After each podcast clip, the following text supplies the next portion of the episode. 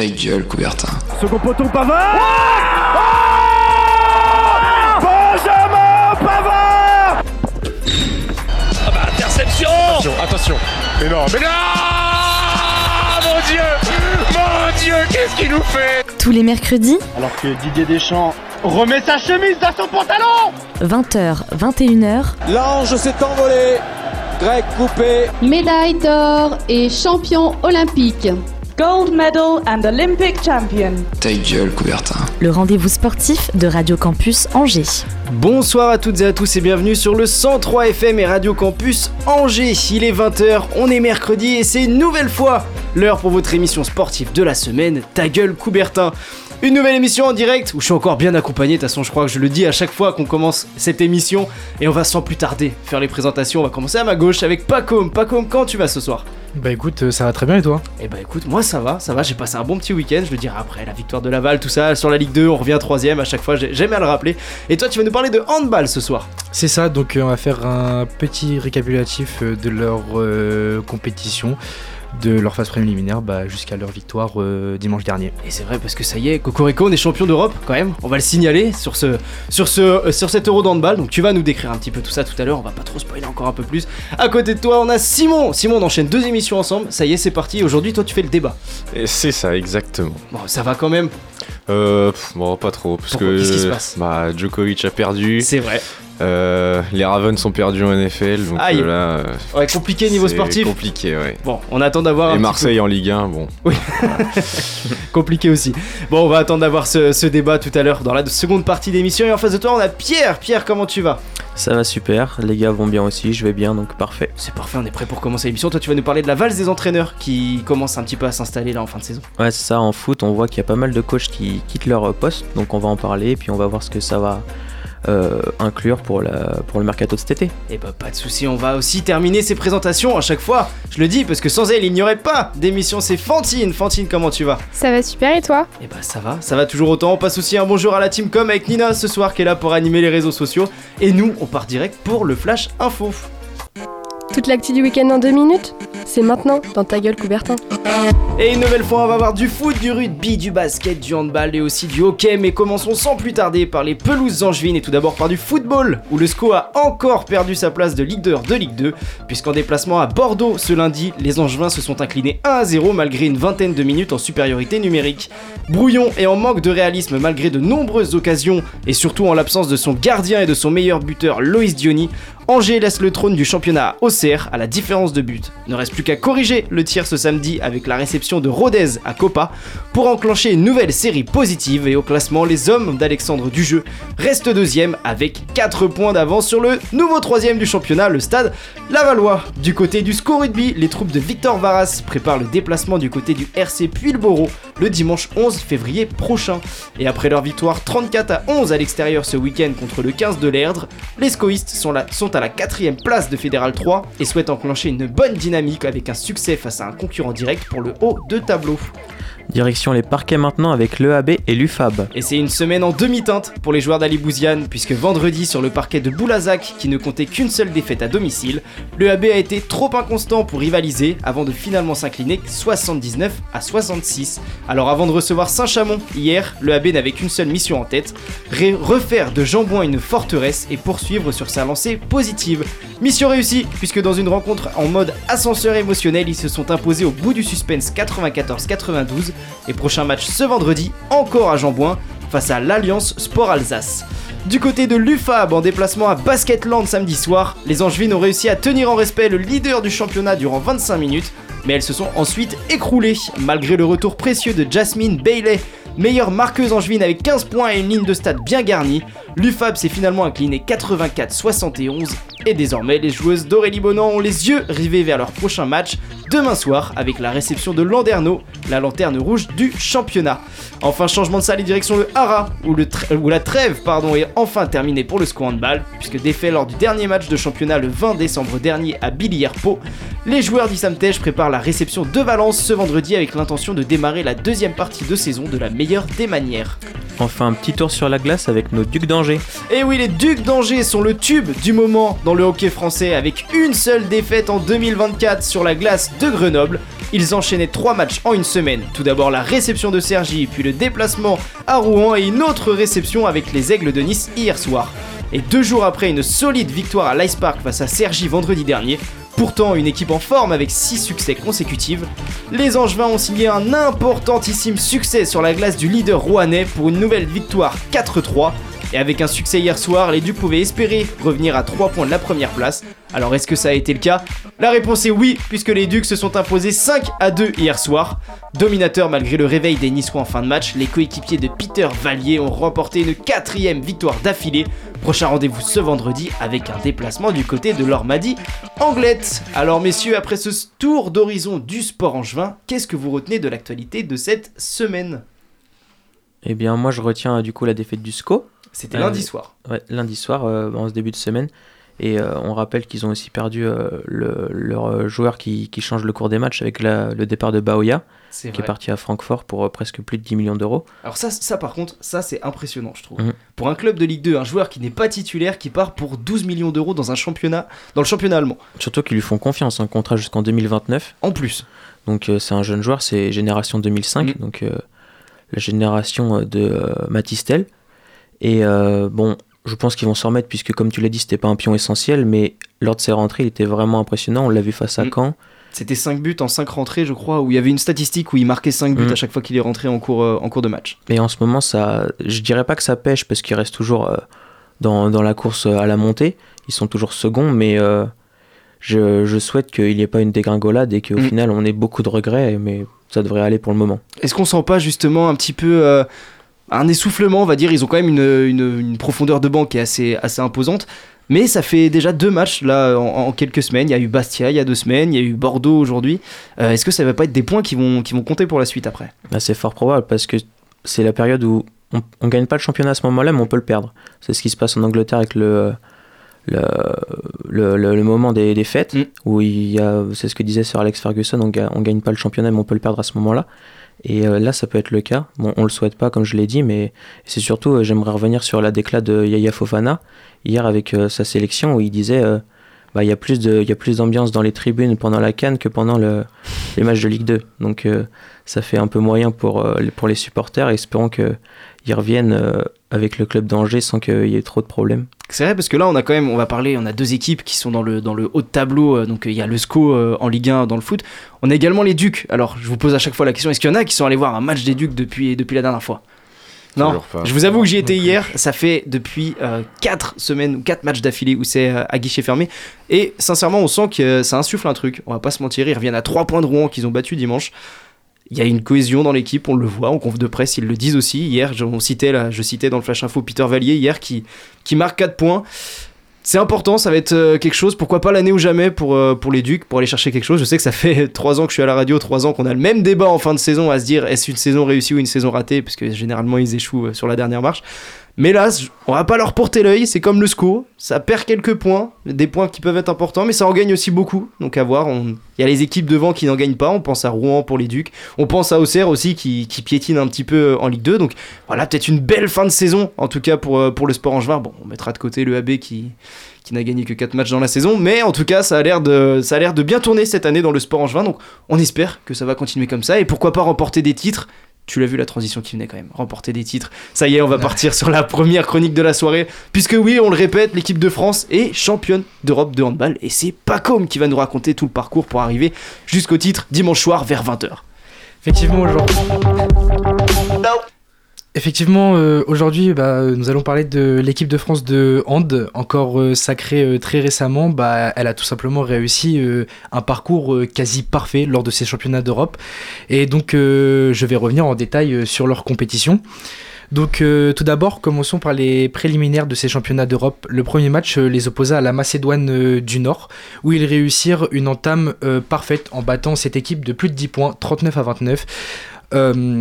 Ensuite, arrivé, euh, le deuxième match euh, qui fut euh, plus surprenant cette fois-ci au terme au terme de leur égalité. Oui, effectivement, cette équipe de Suisse qu'ils ont affrontée aura fait aura montré tout simplement de belles choses puisque la France euh, n'aura pas réussi euh, à faire euh, la différence face à cette équipe qui était menée par bah, leur demi-centre Schmid, donc bah, légende de son sport là-bas, ainsi que leur gardien qui aura tout simplement réalisé une prestation bah, plus que formidable, Nicolas Portner.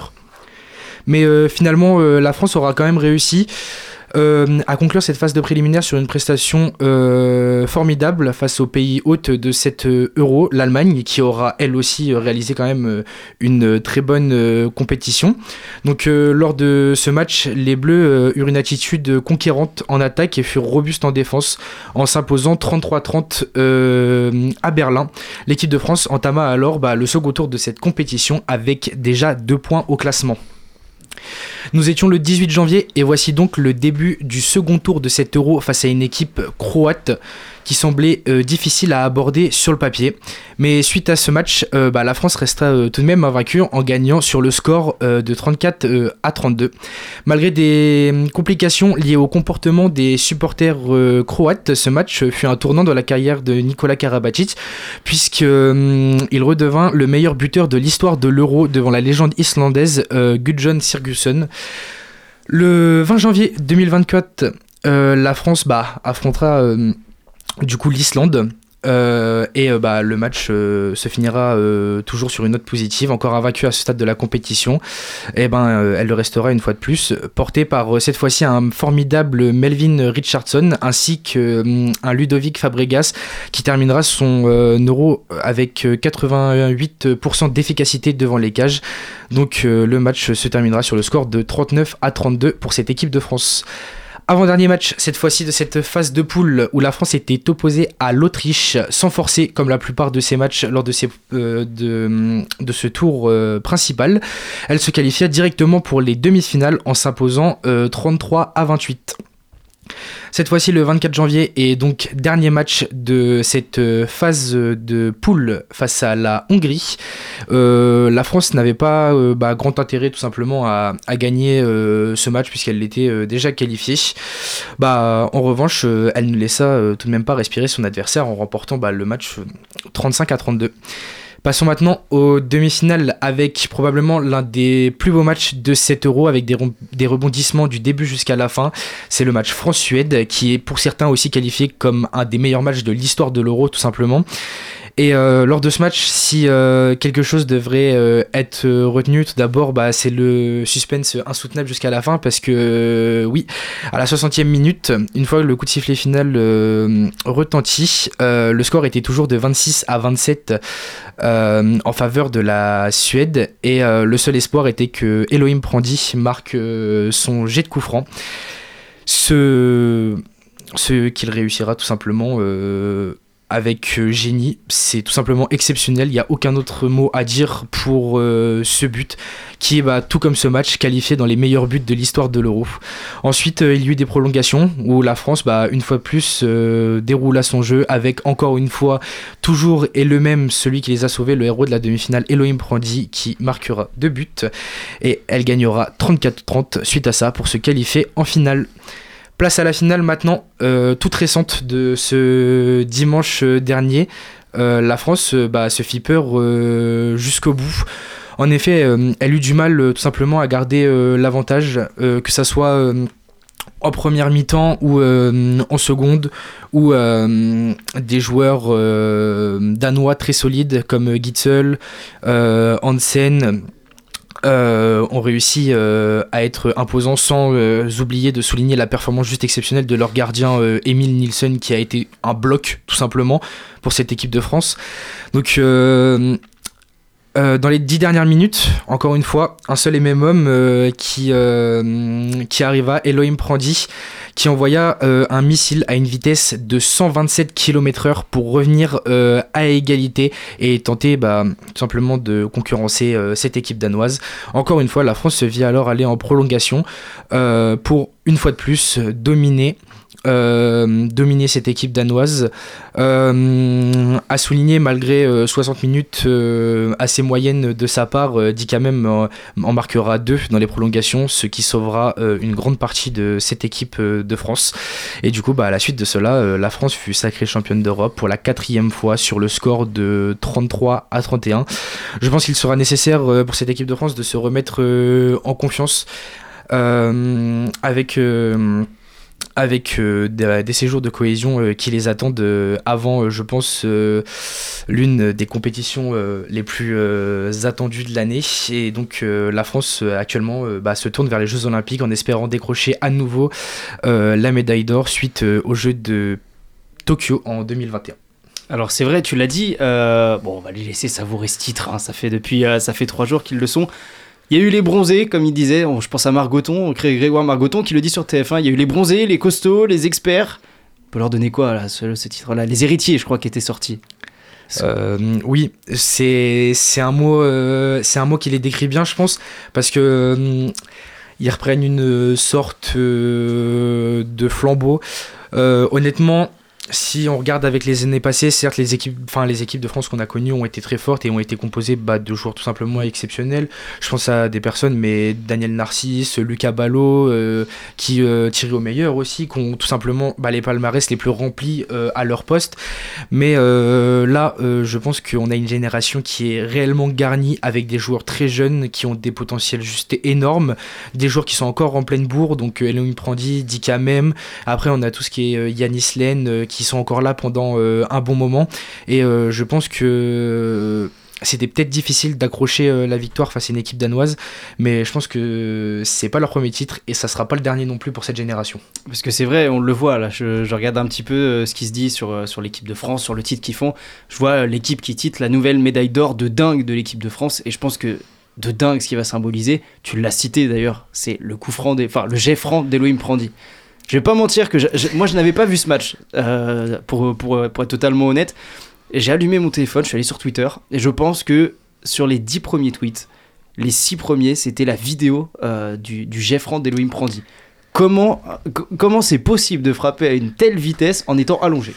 Bah, il y a beaucoup de débats qui tournent autour de ça parce que l'action principale semble un peu litigieuse avec un même qui arrive de dos sur un joueur et où un passage en force normalement aurait pu être sifflé. Mais euh, je pense que sous le coup de l'adrénaline et tout, l'arbitre hmm. a quand même euh, laissé euh, jouer.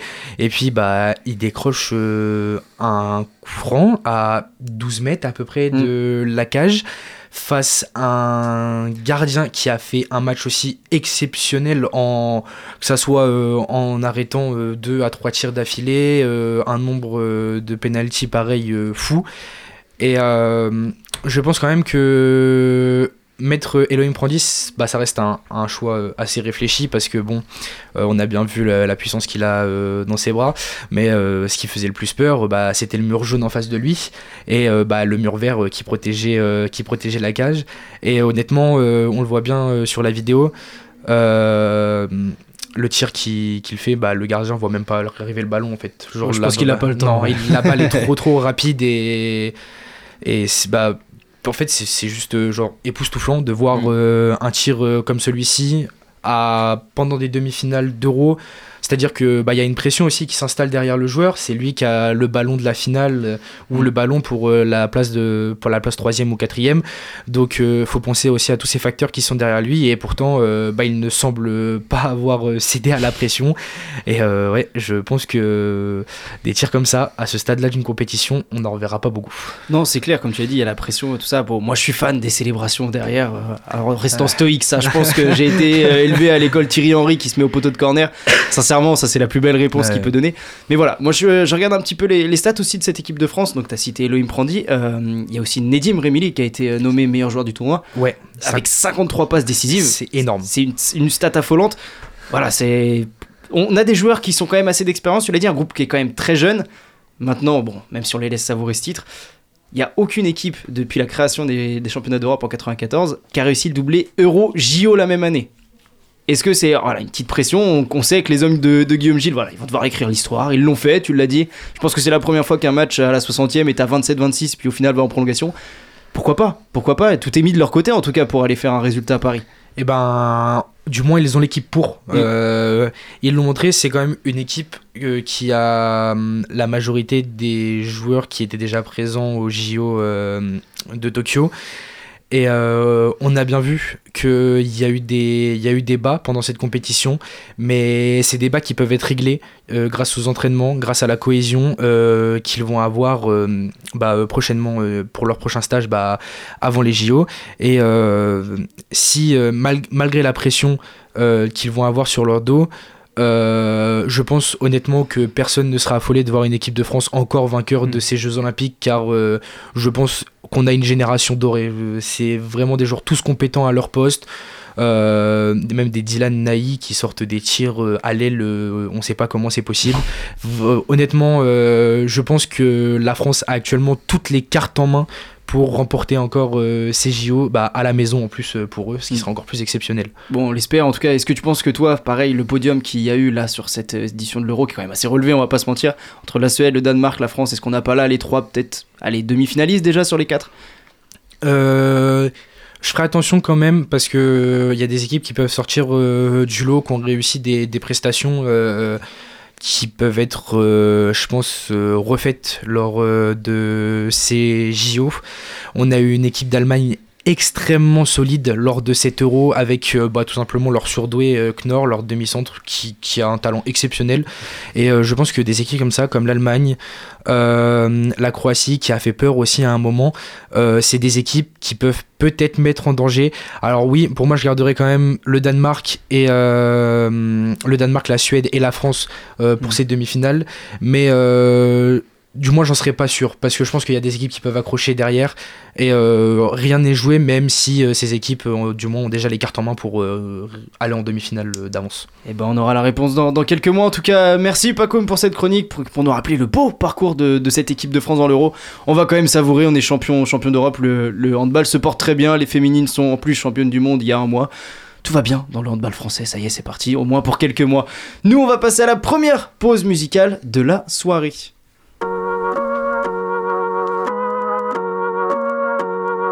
good life.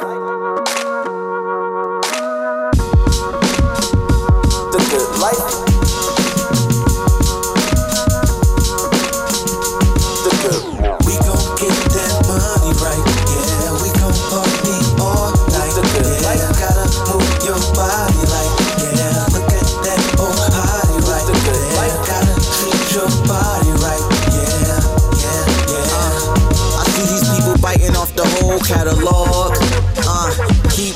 Biting, we evolve. They try to get a license after biting, I'm like, nah. Like, like you can't be involved. You too dumb to see the fucking writing on the wall. Um, I'm kind, but I got balls. You like an adult that still believe in Santa Claus. You should be slapped until you can see the stars. I look in the mirror and I see a star. Came from Detroit and I went very far. I'm always on planes, I don't need a car. Always in a strange place, showing off my art. It's like we gon' get that money right.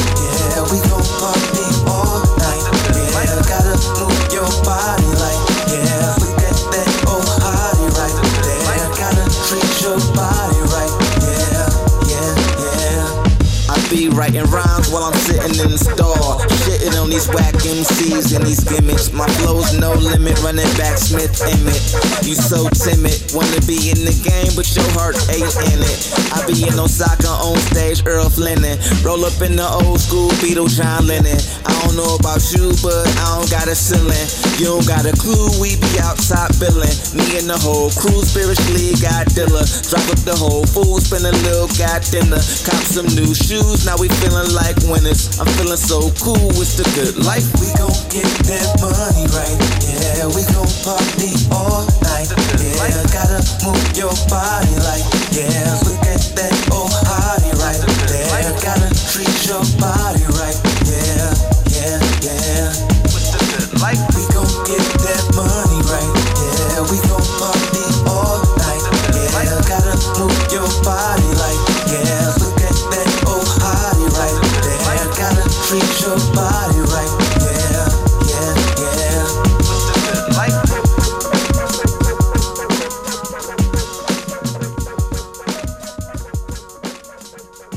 Ta gueule, Coubertin. Le rendez-vous sportif de Radio Campus Angers. De retour pour la seconde partie d'émission de Ta gueule Coubertin et après avoir parlé de handball et de nos bleus, on va parler cette fois-ci de tennis. Tennis puisque je crois que ce week-end s'est terminé un nouveau grand chelem et à mon avis il y a un principal déçu sur ce tournoi-là. Exactement, hein, comme le, vient de le dire Hugo, le week-end dernier s'est achevé le premier tournoi du Grand Chelem de l'année, euh, l'Open d'Australie. Et c'est euh, le jeune italien euh, Yannick Sinner qui s'est imposé face à Danil Medvedev en finale après un combat acharné en 5-7. hein. Il avait perdu les deux premières manches, mais il a finalement euh, fait une remontada, hein, comme on pourrait dire. Alors, outre la première victoire de l'histoire d'un Italien au tournoi, c'est un autre événement qui a marqué cette édition euh, 2024. En demi-finale, Sinner s'est défait de Novak Djokovic, détenteur du record de titres sur ce tournoi. Alors, euh, ce n'est pas la première fois que Djokovic perd euh, contre un joueur de la Next Gen euh, dans un tournoi du Grand Chelem. Alcaraz l'avait déjà fait euh, l'an passé euh, à Wimbledon. Mais cette fois, cette défaite pourrait signifier euh, autre chose. Djokovic n'avait pas perdu depuis 2018 à l'Open d'Australie. Alors, il y a euh, l'édition euh, de 2022 euh, où il n'a pas gagné le tournoi, mais c'est tout simplement parce qu'il n'a pas pu y participer à cause euh, de sa non-vaccination euh, au Covid. Et donc, euh, dans cette victoire euh, de Sinner, il y a un peu un côté euh, symbolique, puisqu'il a déclaré après la rencontre Je pense que la nouvelle génération est quelque chose dont ce sport a besoin et que cela change un peu la donne. Alors, je vais vous poser la question à tous. hein. Est-ce que cette victoire signifie le début de la fin du règne de Djokovic et plus généralement du Big Three? Et bah justement, c'est ce que j'allais élargir dans ta question parce que moi je suis un petit peu euh, je suis un peu un ancien moi pour moi le tennis c'était euh, Andy Murray euh, du il y avait également du Wawrinka, du Nadal, du Federer, du Djokovic et petit à petit, on voit des noms qui émergent. On peut même parler plus globalement globalement pardon, il y avait bah, Yannick Sinner qui remporte son, premier titre du Grand Chelem, ça y est. On a eu Alcaraz également, on peut citer Medvedev qui est apparu il y a quoi? Il y a 4-5 ans également. Petit à petit, on sent que euh, le, Big Three, comme tu dis, est un peu sur le déclin. Et là, quand je vois euh, Djokovic, tu l'as dit, ça fait 6 ans qu'il n'avait pas perdu un match euh, à Melbourne. Et là, on a eu l'impression qu'il était dépassé par la jeunesse de Yannick Sinner. Ouais, exactement. Alors après, il avait. Sinner l'avait déjà battu hein, l'année dernière pour les ATP Finals. Euh, mais c'était pendant les phases de poule et ils s'étaient retrouvés tous les deux en finale et cette fois c'est Djokovic qui avait euh, remporté euh, le match du coup au final ça avait un peu effacé sa défaite au comment dire en phase de poule après, voilà, moi, bon, personnellement, je suis dans les supporters de Djokovic, donc je vais dire que non, c'est pas la fin, etc. Surtout que. Lui non plus n'a pas l'air de, de- Oui, de dire voilà. que c'est la fin. Parce qu'il il- il le dit, hein, je cite J'ai toujours des ambitions élevées pour les autres grands chelems. Pour les JO et les autres tournois que je jouerai, ce n'est que le début de la saison. Je n'ai pas joué un tournoi à la hauteur de mes standards au niveau duquel je joue normalement ou auquel je m'attends à jouer, mais ça ne veut pas nécessairement dire que c'est le début de la fin. Donc je pense que lui est d'accord avec toi en tout cas. Oui, voilà. Et puis aussi, je pense que peut-être que ce qui nous donne un peu cette impression de, de, de suprématie, c'est vraiment en fait. euh, tout simplement, l'année dernière, il a quasiment tout gagné. Il l'a dit lui-même, hein, c'était euh, la meilleure saison de ma carrière. Euh, donc euh, voilà, je pense qu'on avait un peu cette impression de Mm. voilà Djokovic qui gagne tout. euh, et en même temps, c'est un peu vrai. Mais voilà, faut rappeler que ça n'a pas toujours été le cas, que que en fait il y avait d'autres joueurs qui gagnaient d'autres- les grands ch- les tournois du Grand Chelem. Bon, le problème c'est que c'était tout le temps soit Nadal, euh, soit euh, Federer. euh, bon, maintenant Federer est parti à la retraite. Nadal, lui, par contre, Il va aussi. est, euh, il va partir à la retraite parce que le- voilà, il y a des problèmes de santé, pense, etc. Mais voilà, Djokovic, lui, il a pas de problème de santé. il est, en- il est à certainement encore à, à son top niveau. Donc voilà, je pense qu'il y a encore, il a encore de beaux jours devant lui, même si les petits jeunes euh, viennent euh, lui titiller. euh, Mm. C'est vrai que la nouvelle génération arrive fort quand même. Djokovic, ça lui fait quel âge? J'avoue que j'ai pas trop. euh, 36 ans. 36 ans pour Novak Djokovic. Ça Et Nadal en a 37. Ouais, mais Nadal, tu, ouais, tu- voilà, on le citait, euh, Nadal qui, avec des problèmes de, de santé, a du mal à revenir et, à mon avis, même si ça fait mal au cœur, parce que moi, Nadal, j'ai été bercé avec lui et toutes ses victoires à Roland Garros, qui, à mon avis, ne reviendra pas, ou qui va essayer de faire une dernière pige à Roland Garros euh, cette année et qui, derrière, peu importe quand est-ce qu'il sortira, fera un peu comme son gars l'année dernière et qui dira au revoir euh, au public à Paris. Mais euh, un an de différence et on a l'impression que Djokovic peut encore jouer des années, alors que Nadal ça y est, on va pas se mentir, c'est terminé. Donc c'est dans ce sentiment-là où, comme tu l'as dit, je pense, moi je suis plus comme toi, à dire qu'en tout cas euh, Djokovic a encore peut-être deux saisons dans les jambes, à aller un petit peu embêter cette nouvelle génération, parce que là on, on le voit, hein, c'est Yannick Sinner qui est devenu le plus jeune finaliste depuis un certain Novak Djokovic en 2008. Donc euh, on sent qu'il y a aussi un petit passage, un petit passage de flambeau, mais c'est surtout une autre stat moi qui, qui, qui fait halluciner, c'est que ça faisait 19 ans, donc depuis 2005, que le dernier rendez-vous au premier grand chelem de l'année n'avait pas été aux prises avec Djokovic, Federer ou Nadal. 2005 ça commence à faire quand même. Et ça, ça Ouais, commence ça- à... C'est à l'Open d'Australie, t'as dit Ouais, à Ouais, l'Open ouais. d'Australie, ouais. Ça montre leur suprématie. hein. Mm. Mais après, euh, j'ai envie de dire les, les, les deux jeunes, parce qu'il y en a deux qui, qui émergent beaucoup, donc c'est Alcaraz et Sinner. Ils sont très jeunes, 20 et 22. Ils ont clairement le temps de, de dominer comme l'ont fait les Djokovic, Federer, Nadal. Je sais pas s'ils arriveront à atteindre ce niveau-là, je leur souhaite, mais je ne sais pas. Et euh, comme je l'ai dit, ils ont clairement le temps de, de pouvoir montrer leur suprématie à leur tour. Oui, c'est vrai. Et puis, bah voilà, on- moi, il y a plein de noms qui viennent hein, maintenant. Euh, Il y, a, il y a Rune aussi. Enfin voilà, on sent qu'il y a toute cette génération qui commence un peu à se tirer vers le haut. Il y avait aussi, je me souviens d'un jeune américain qui avait fait sensation à un tournoi du Grand Euh, Chelem. Ben Shelton. Ben Shelton, qui a affronté Manarino, si je ne dis pas de bêtises, notre petit français. Euh, oui, exactement, il a perdu. où- ouais. où on avait Adrian Manarino assis sur sa chaise avant le début du match, pendant que l'américain s'entraînait comme un fou avant le début du match. Mais voilà, on sent que toute cette génération commence à se porter vers le haut, et un peu comme tous les sports, j'ai envie de te dire, ça commence très très jeune. Ouais, et puis il faut pas oublier le, on va dire l'ancienne next gen Mm. avec euh, Tsitsipas, Medvedev. Bon, il y a plus trop Team, Ah, mais euh, euh, Zverev Mm. aussi. euh, voilà, qui eux sont toujours là et qui en fait, je pense, une fois que Djokovic aura pris sa retraite pourront aussi et puis on a déjà vu hein, Team a gagné un US Open Mm. Medvedev a gagné un US Open euh, eux aussi ils vont pouvoir euh, enfin je pense qu'il va y avoir plus de, de challengers entre euh, vraiment ceux qui sont très très jeunes maintenant comme euh, Rune, euh, Sinner, Alcaraz et ceux qui sont déjà un peu plus vieux qui ont 26, 27, 28 ans Euh, mais il va y avoir je pense on va dire peut-être plus de compétition Ouais. entre peut-être allez Ouais, une dizaine. 6 Ouais, c'est ça. 7 joueurs Mm. voilà peut-être une, une dizaine. Mais on a, on a cette impression, je sais, enfin, je sais pas trop pour vous ce que vous en pensez en tout cas, on a cette impression que euh, voilà, tu, il y a plus, il y aura, va pas y avoir trois joueurs qui vont sortir. Déjà, on a l'impression que le- ceux que tu as cités, Tsitsipas, Teams, Zverev, sont déjà vieux, alors qu'au final, ils n'ont même pas une trentaine d'années, c'est-à-dire qu'ils ont 10 ans de moins que Djokovic. Mm. Donc, il va y avoir, après son départ à la retraite, je pense, un petit peu euh, ce sentiment où Ouais, il va y avoir 6 ou 7 joueurs qui vont se partager tous les grands chelems, qui vont se battre pour justement avoir une suprématie. Bon, même si, on va pas se mentir, moi, euh, Roland Garros, histoire d'amour avec les Espagnols, j'espère que le flambeau sera repris par Alcaraz, on va pas se mentir. Mais euh, on a cette impression qu'il va pas y avoir trois joueurs qui vont se dégager et que une fois que la suprématie Djokovic, qui n'est pas finie, je le répète pour mon avis dans ce débat, une fois que celle-ci sera terminée dans un ou deux ans, euh, on passera à une nouvelle génération et qui sera beaucoup plus compétitive entre elles. Je pense. Oui. Et puis ouais, parce que je suis totalement d'accord parce que je voyais, il y, a- il y a dans beaucoup de médias, on parle, tout le monde, il y a beaucoup de journalistes qui parlent de euh, bah, le nouveau Big Three, euh, etc. Mais en fait, je pense que c'était, c'est une période, euh, voilà, pendant 20 ans, on a eu, voilà, ce Big Three, c'est quelque chose d'inédit dans l'histoire du sport. Et moi, je pense qu'on n'aura peut-être plus jamais ça. Et je pense que c'est un peu dommage de se dire, euh, oui, bah en fait, euh, limite comme s'il fallait absolument qu'il y ait euh, trois autres joueurs, pareil, qui dominent absolument. Mais en fait, moi, quand je, voilà, c'est ce qu'on disait juste avant, quand on regarde un peu le- la physionomie de, de tous les joueurs sur le circuit, euh, je pense pas qu'il y aura, pareil, euh, trois autres joueurs ultra dominants. Peut-être que certains joueurs vont gagner plus de tournois que d'autres, hein, forcément.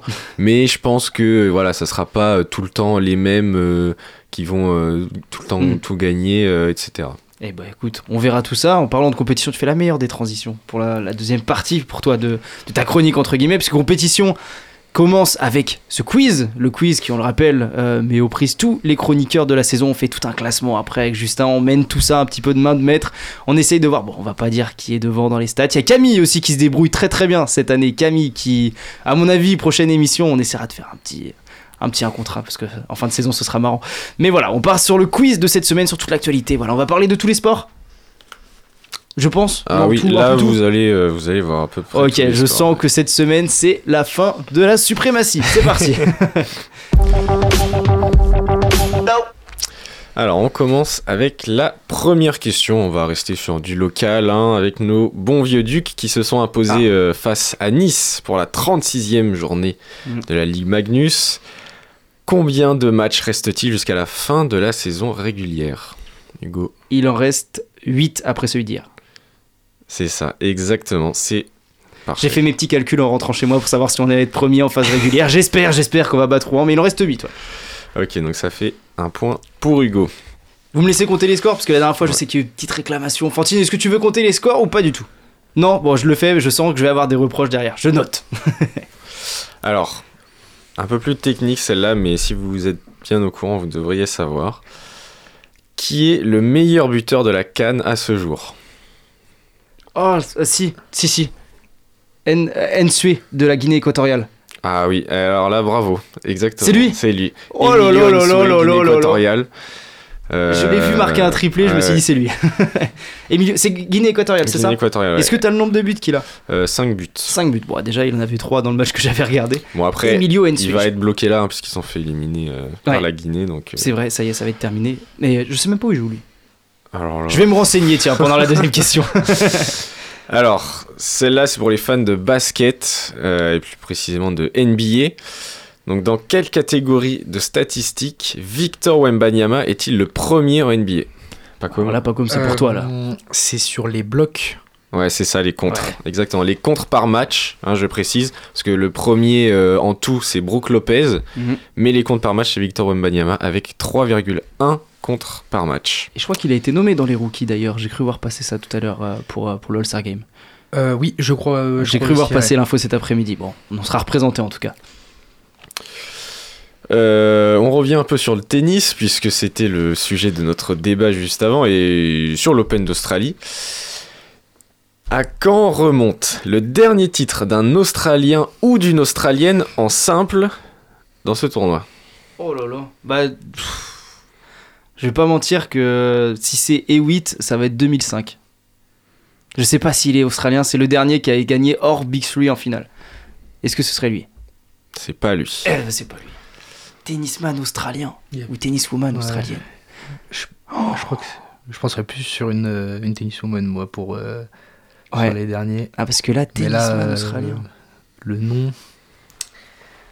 Moi, j'ai pas du tout le nom. Après, vous pouvez. C'est pour l'année, là, c'est L'année, hein, c'est pas forcément le nom. hein. Bon, moi, je... L'année, l'année. allez, je partirai sur 1999. Très bonne année d'ailleurs. Je me demande pourquoi. Moi, je dirais 1995. Euh, moi, je partirais sur 2003. Eh ben, figurez-vous que c'est il y a beaucoup moins longtemps que ça, c'est en 2022. Oh. C'est Ashley Barty, vous vous en souvenez pas Oh, parce Ashley oui, elle, est, elle, est, elle est à la retraite maintenant justement, elle a, elle a gagné l'Open Australie et elle s'est dit c'est bon, j'arrête. On n'a pas du tout confiance dans en les dans le 2022 tennis du coup, euh, du coup voilà. Alors par contre c'est vrai que chez les hommes, ça il y a très longtemps, c'était Mark Edmondson en 1975. Donc euh, voilà, ça remonte. Mais du coup 2022 pour euh, Ashley Barty. Je sais, Et du coup, bah, personne euh, personne n'a de points Ouais. sur celle-là. Donc ça fait 2 points Hugo, 1 point Pacôme. Euh, c'est... On arrive à la moitié du quiz avec la cinquième question. Et alors là, bon, bah, ça c'est ma spéciale Super Bowl. Quelles sont les deux équipes à s'être qualifiées ce week-end pour le Super Bowl? Oh, il y a l'équipe de Patrick Mahomes. Euh, J'ai vu plein de vidéos passer de lui. Il y a pas les 49ers. Allez, je mise toujours sur eux. Oui. Et oui, ah, ah, franchement, ça peut compter comme un point celui-là. Bah, 49 c'est ça. 49ers et, et... Du coup, c'est pas. C'est pas les. C'est pas les Chiefs qui se sont qualifiés avec eux? Si, c'est ça. Les Chiefs, c'est les 49ers. Bon bah écoute, on s'en ben, voilà, Un coup, ça fait euh, 3-2, on reste à 3-2. 3-2, 3-2. Ouais, J'ai Bon. vu plein de vidéos de Faut Patrick se réveiller, hein. Ouais, je sais, le micro est ouvert, mais. Euh, on revient euh, sur nos terres angevines. Et euh, alors là, c'est tout simplement de l'actualité. Contre qui joue l'UFAB demain à Ah. 20h30 Alors je le sais, j'ai demandé une accréditation photo, c'est Landerneau, lanterne rouge du championnat. Exactement, Ah. c'est ça, Landerneau. Merci les filles d'avoir donné l'accréditation d'ailleurs. On revient un peu sur du tennis. Et euh, tout récemment, euh, une enceinte euh, d'un tournoi du mas- de la catégorie Masters 1000 va changer. De quel tournoi s'agit-il Une enceinte À partir de 2025. Oui, ils changent de l'endroit où ils vont jouer le tournoi. Ah, Oui, ah, pardon. ah oui, oui, oui, oui, oui. Le, le master de Bercy qui va se dérouler à la Défense Arena. Exactement, c'est ça. Mais c'est de la folie la chance que j'ai. Le Rolex Paris Master, voilà, qui, quitte du coup ce, ce jeu à quitte Bercy, Bercy, voilà, et puis qui, comme tu as dit, va jouer à, la Déf- à Paris la Défense Arena. Installer Twitter, franchement, ça aide. On, on passe au rugby et euh, au top 14. Alors, après 13 journées de championnat, quel club est leader du championnat? Le Racing 92 encore? Oui, c'est ça, Racing 92. Je, je ne suis pas en couple et ça me rassure. Je me demanderais ce que ferait ma copine pendant l'émission. Bref, voilà. Vraiment, je tombe sur des infos au compte-goutte à chaque week-end sur Twitter et au final, au final, ça paye. Bon, très bien. Allez, bon, là, c'est spécial pour toi, hein, Oh. Pacôme. Oh là là là. Quel est le seul joueur français à figurer dans la All-Star Team de l'Euro 2024 Et dans la All-Star Team, Ouais. et ben du coup, je suppose que. Ah, j'ai pas fait attention, mais ça va être Nedim Remili, non? Non, c'est pas Nedim Remili. Alors, dans la All-Star Team. Allez, pour lui donner, allez, Nicolas Karabatic. Non. Bah, pour moi, si c'est fait aussi par rapport aux stats, il y en a que deux qui sont possibles actuellement. Enfin, trois, peut-être grand maximum qui Mm. sont possibles. Tu l'as cité tout à l'heure, je pense. Ouais. Je pense que je vois. Je vois Fabregas. Ouais. Oui, c'est ça, Fabregas. je- Ludovic je me dis- Fabregas. je me doutais aussi. Seul français euh, dans la All-Star Team euh, de l'Euro. Parce que bonjour à Pierre qui est toujours présent pour ceux qui s'inquiètent dans l'émission. Si, si certains écoutent pour Pierre, il est toujours là, on vous rassure. Et donc, allez, on passe à la dernière question euh, de ce quiz. Et euh, on revient sur euh, Novak Djokovic, dont on a beaucoup parlé. Et euh, alors, si, vous, si vous êtes fan, vous le savez, mais quel est le seul titre majeur qui manque au palmarès du Serbe? Majeur. Euh, Allez, vas-y. majeur, c'est. Bah, je sais pas si. Bah, Jeux Olympiques, du coup, non? Ouais, c'est ça, une médaille d'or aux Jeux Olympiques. Ah, C'est tout ce qui lui manque à son palmarès, puisque bah, il a gagné euh, les ATP Finals, tous les tournois du Grand Chelem et euh, la Coupe Davis. Donc voilà, c'est c'est tout ce qui lui manque. Eh bah écoute, on termine en beauté en tout cas, Pacom. Bon, pour les stats, 6 à 4. Pierre, euh, bon, bon, Pierre est toujours là. on je le répète, ceux qui l'écoutent pour Pierre, il est toujours avec nous. Il va faire sa chronique juste derrière. Bon, nouveau quiz. Merci Simon pour ce quiz. En tout cas, on a évoqué tous les sujets d'actualité. Bon, Fantine aussi est encore là, on vous rassure hein, pour ce quiz. D'habitude, elle rapporte toujours un petit point. Mais cette fois-ci, non, en tout cas, merci Simon pour la chronique. Et puis on espère que Djokovic ne sera pas fini non plus. Nous, on part pour la deuxième pause musicale de la soirée.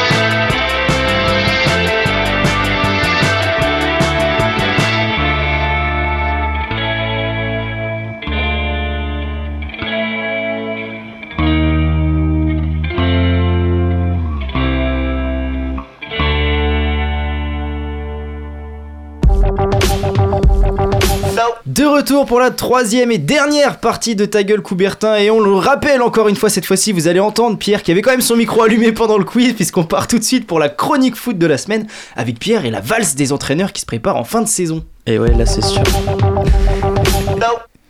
Et c'est sûr qu'on va plus m'entendre que sur le quiz. Donc merci Hugo. Aujourd'hui j'ai décidé de vous parler de football et plus précisément d'un des rôles les plus importants de ce sport, l'entraîneur en particulier de deux grands entraîneurs qui ont quitté leur poste et qui pourraient en inciter d'autres à partir. Alors à quoi nous attendre? Une grande valse des coachs cet été? Ou alors tout le monde se calme et reste à son poste? Pour l'instant, je crois qu'on est bien parti pour qu'il y ait beaucoup de mouvements. Le premier à avoir annoncé son départ est Jürgen Klopp le vendredi 26 janvier. L'actuel coach de Liverpool quittera donc le navire le 30 juin prochain à l'issue de la saison. Pour rappel, ce monsieur est un des visages de la première ligue. Pendant de nombreuses années, son Liverpool affrontait le Manchester City de Pep Guardiola et ces matchs étaient follement attendus. Tout fan de football notait sur, son calendrier la date des deux rencontres car un spectacle incroyable était assuré. Pour brièvement vous présenter Jürgen Klopp, nous parlons ici d'un des plus grands coachs de l'histoire, sans doute le plus grand de Liverpool avec un certain Gérard Rouillet. Il est celui qui a en partie révolutionné le football européen que nous connaissons aujourd'hui, avec un jeu beaucoup plus vertical et direct, contrairement au jeu bien plus horizontal que nous connaissions auparavant. Lui qu'on pourrait considérer comme un apôtre du gegenpressing théorisé par Ralf Rangnick, il a redonné vie à un Liverpool en décadence à son arrivée. Lorsqu'il rejoint les Reds en octobre 2015, l'équipe est en grande crise, et dès le premier jour, il insuffle une nouvelle dynamique positive, crée un engouement, autour de lui et mène ses joueurs vers une finale de Ligue Europa face au FC Séville et une finale de Coupe de la Ligue contre Manchester City. Par la suite et à travers de nombreux recrutements de joueurs cadres comme Mohamed Salah, Sadio Mané, Virgil van Dijk ou encore le gardien Allison, il a pu créer cette rivalité avec Manchester City et redevenir une des meilleures équipes d'Europe. Il remportera deux fois le trophée du meilleur manager de la saison, une Première Ligue et une Ligue des Champions. L'homme de, 56 ans laissera sans aucun doute une grande trace dans l'histoire de Liverpool et de la Première Ligue. Mais on peut se dire, pourquoi quitte-t-il le club s'il a réussi à le remettre sur le toit de l'Europe? Eh bien car comme tout gentleman, il a décidé de se retirer à son meilleur moment pour laisser derrière lui une image parfaite sans encombre. Son départ est vécu en Angleterre comme un tremblement de terre, lui qui avait initié un nouveau cycle avec le club de la Mersey et a donc pris la décision de quitter le club à la fin de la saison. Jürgen Klopp a annoncé qu'il ne reprendra pas de club ni de sélection l'année prochaine et jamais d'autre club anglais de sa vie. Une question de respect pour celui qui s'est fait adouber par les supporters et constamment ovationné par Anfield. Après avoir parlé d'un des coachs qui a marqué son club, je vais vous parler de Xavi, l'actuel coach du Barça qui quittera lui aussi son poste à l'issue de la saison, le 30 juin prochain. Au contraire de Klopp, Xavi n'a pas marqué le FC Barcelone par son, passage, en tant que coach. Lui qui n'aura jamais réussi à mettre en place un style de jeu espagnol qu'il représentait lorsqu'il était joueur pour ce même club. Il est arrivé dans le rôle de coach en novembre 2021, mais n'aura pas permis au Barça de retrouver sa splendeur et son style de jeu, malgré un très bon effectif. Après la présentation de ces deux coachs qui ont annoncé leur départ de leurs clubs respectifs, du mouvement dans les autres grands clubs européens risque de s'opérer. En effet, le départ de Jürgen Klopp fait que les dirigeants de Munich commencent à se poser de nombreuses questions sur leur coach actuel, Thomas Tuchel. Ce même Thomas Tuchel, connu en France pour avoir entraîné le PSG et le Chelsea vainqueur de la Ligue des Champions, a déclaré, je cite, que partir à l'étranger me plairait à nouveau. L'Espagne a un championnat extraordinaire. Lui qui n'est pas apprécié en Allemagne par le grand public, un départ ne serait donc pas vu comme une catastrophe pour le Bayern, qui se tournerait donc vers deux options, Jürgen Klopp ou un certain Xabi Alonso. En effet, avec le départ de Klopp de Liverpool, un des meilleurs coachs du monde est donc sur le marché, tandis qu'en même temps, Xabi Alonso est en train de créer une histoire fabuleuse du côté du Bayern Leverkusen. L'entraîneur espagnol est considéré comme un futur très grand coach qui a pour vocation de devenir entraîneur de très grands clubs comme le Real Madrid, le Bayern Munich ou encore Liverpool, qui se retrouvera sans coach à la fin de cette saison. De nombreux coachs avec de très grandes idées sur le jeu émergent et risquent d'agiter l'Europe l'été prochain. Pour cela, nous pouvons citer Thiago Motta, actuellement à Bologne, où il réalise des exploits avec une équipe pas prévue pour être aussi forte. Nous pouvons également parler de Roberto De Zerbi avec Brighton, qui est une des meilleures équipes de Première Ligue avec un style de jeu juste sublime. Mikel Arteta fait également partie de cette catégorie de coach révolutionnaire sur le jeu, où il reconstruit actuellement grandement le club d'Arsenal, ce, dernier était annoncé sur le départ, mais il a tout de suite démenti ces rumeurs qu'il qualifie d'infondées. Il y a également un nom très peu connu, Enzo Maresca de Leicester, qui fait jouer parfaitement son équipe et qui risque grandement de remonter en première ligue.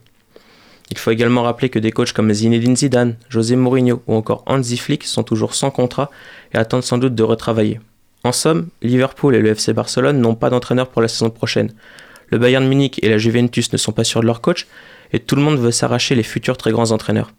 Le jeu de chaise musicale que nous offrent les plus grands coachs mondiaux risque de faire couler beaucoup d'encre d'ici peu.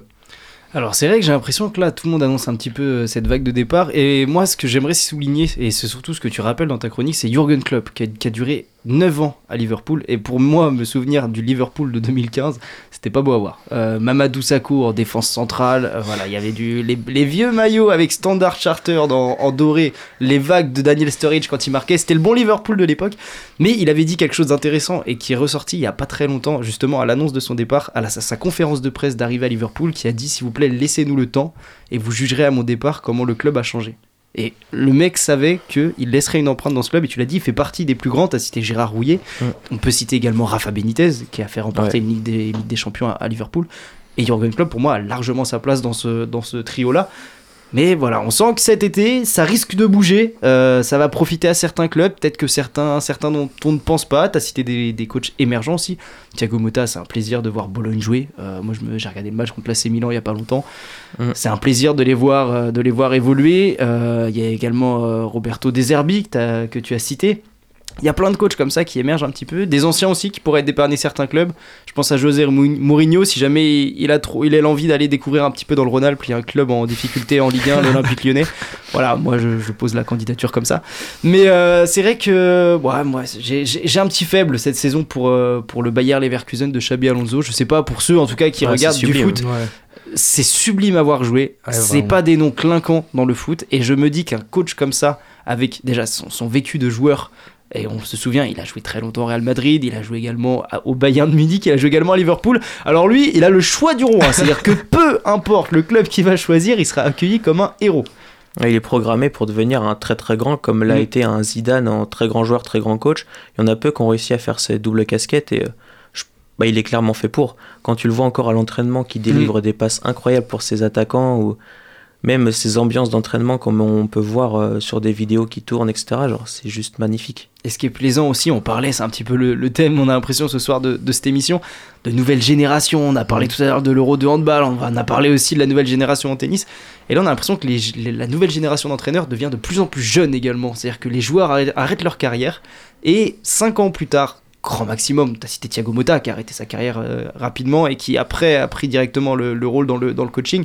Je pense, bon, à moindre mesure, évidemment, c'est un, un exemple qui me parle. Fabio Grosso aussi, euh, qui, a, qui a entraîné quelques mois à l'Olympique lyonnais, pas avec une, euh, une grande facilité, mais voilà, il y a- on a l'impression que de plus en plus, les joueurs avec ce vécu derrière euh, d'anciens joueurs arrivent à s'imposer, à décrocher plus rapidement leur diplôme, et ce qui donne des philosophies encore plus proches du football actuel, j'ai l'impression.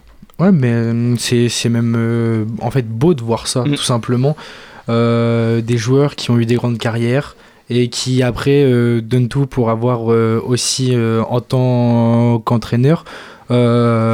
En fait, euh, comme expression, c'est ça, ça pue le football. C'est des gens, ils ne veulent clair. pas lâcher ça. Ils veulent, euh, c'est- leur vie, c'est leur métier. C'est des mecs qui mangent, dorment euh, football. Ils ne pensent qu'à ça.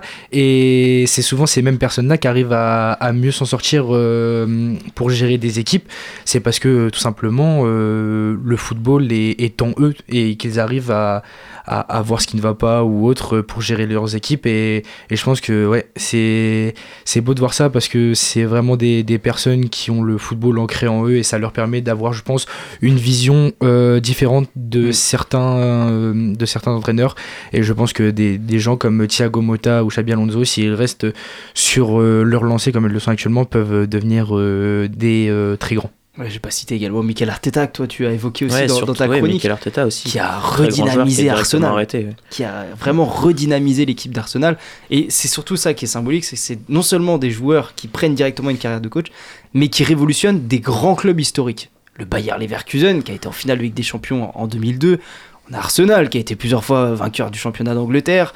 Voilà, c'est pas des postes moindres, ils assument leur rôle. Et on, on espère que les clubs leur font confiance. C'est un peu le défaut en ce moment dans le football où au bout d'un an de contrat, s'il n'y a pas des résultats, ou même maintenant il n'y a même plus un an de contrat. Au bout de trois mois, il n'y a plus de résultats, c'est parti. Mais on sent que certains clubs ont pris le temps de laisser les coachs mettre en place ce qu'ils souhaitaient. Je pense à Arsenal, hein, c'était compliqué la première demi-saison d'Arteta. Oui, Mais comme derrière, Klopp, hein. euh, ouais, derrière, ça porte leurs fruits et c'est là où c'est plaisant. Et surtout, faut, ce qu'il faut notifier, c'est ce que vous dites, c'est euh, ils leur font confiance, mais les noms dont on a parlé, les noms qui sont en réussite, Mota, Xabi Alonso, tout ça, ils n'ont pas grillé les étapes. Mhm. Ils ont fait, euh, même Mikel Arteta, qui était adjoint de Guardiola, euh, ils n'ont pas du tout grillé les étapes. Ils ont fait plusieurs petits postes moins importants chez Alonso à la Real Sociedad. Au contraire de d'autres coachs qu'on voit en France, qu'on a vu en France, qui réussissent un peu moins. Patrick Vieira, Thierry Henry, ça s'est moins bien passé leurs premières expériences. On le voit à Strasbourg. Strasbourg, euh, il y a des grands objectifs et ça, dans le jeu, c'est mauvais et c'est- ça joue le maintien. Thierry Henry, c'est pas si mal que ça avec l'équipe de France Espoir. Ça a très bien commencé. En ce moment, c'est un peu moins bien, du moins sur les derniers résultats. Monaco, c'est pareil, ça s'est pas bien passé. Montréal, il a appris, c'est ce qu'il dit, mais les résultats n'étaient pas forcément bons non plus. Donc, des anciens grands joueurs peuvent devenir de très bons entraîneurs, on le voit, mais il faut pas griller les étapes. Et bah, ce sera la conclusion de cette émission. En tout cas, merci Pierre pour euh, cette chronique sur la valse des entraîneurs qui se prépare pour cet été. Il me reste plus qu'à conclure cette émission. Alors, si vous aimez notre travail, n'hésitez pas à nous soutenir en faisant un don à Radio Campus Angers sur notre page Hello.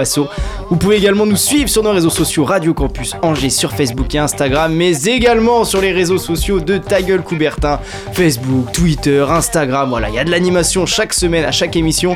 Il me reste plus qu'à vous dire au revoir. Merci à tous, merci également à Fantine. Et puis, eh ben, la prochaine Fantine, elle voulait déjà me couper. Et ce sera Justin la semaine prochaine et même dans deux semaines, puisque je partirai à San Siro. Je vous enverrai des petites vidéos sur les réseaux sociaux. Allez, bonne soirée à tous.